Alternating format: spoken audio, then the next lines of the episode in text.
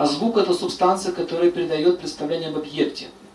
Звук состоит из санскритного алфавита. Знаете об этом? Что вся материя вибрирует в виде санскритного алфавита. Санскритный язык это не индийский язык. Он называется Дев Нагари.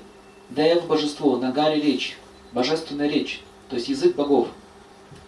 И есть даже таблицы, где нарисовано, какие санскритные символы какой частью тела управляет. Есть такая наука, называется Ганхарва Веда, где это музыканты, с помощью звука можно лечить, восстанавливать органы. И с помощью определенного сверхзвука можно выращивать органы.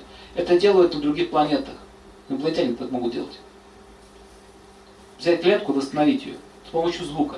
Если можно восстанавливать материю, то можно ее разрушать с помощью того же звука. Поэтому написано, что ведические браманы и кшатрии воины могли с помощью стрелы простой нанести мантру и разрушить, допустим, целую вселенную. Понятно?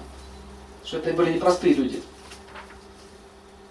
Касание субстанции, которая указывает на такие характеристики объекта, как мягкость, твердость, холод и тепло. И представляет собой тонкую форму воздуха. Как определяете, что холодно, что тепло? Воздуху по касанию. Если у вас нарушается движение воздуха, вы не сможете чувствовать. Каналы пережимаете во сне, рука не имеет, она как мертвая становится, она не чувствует ничего. Воздух также движется по нервным окончаниям, по нервной системе. Поэтому нерв поврежден, чувствительности нет. Ясно?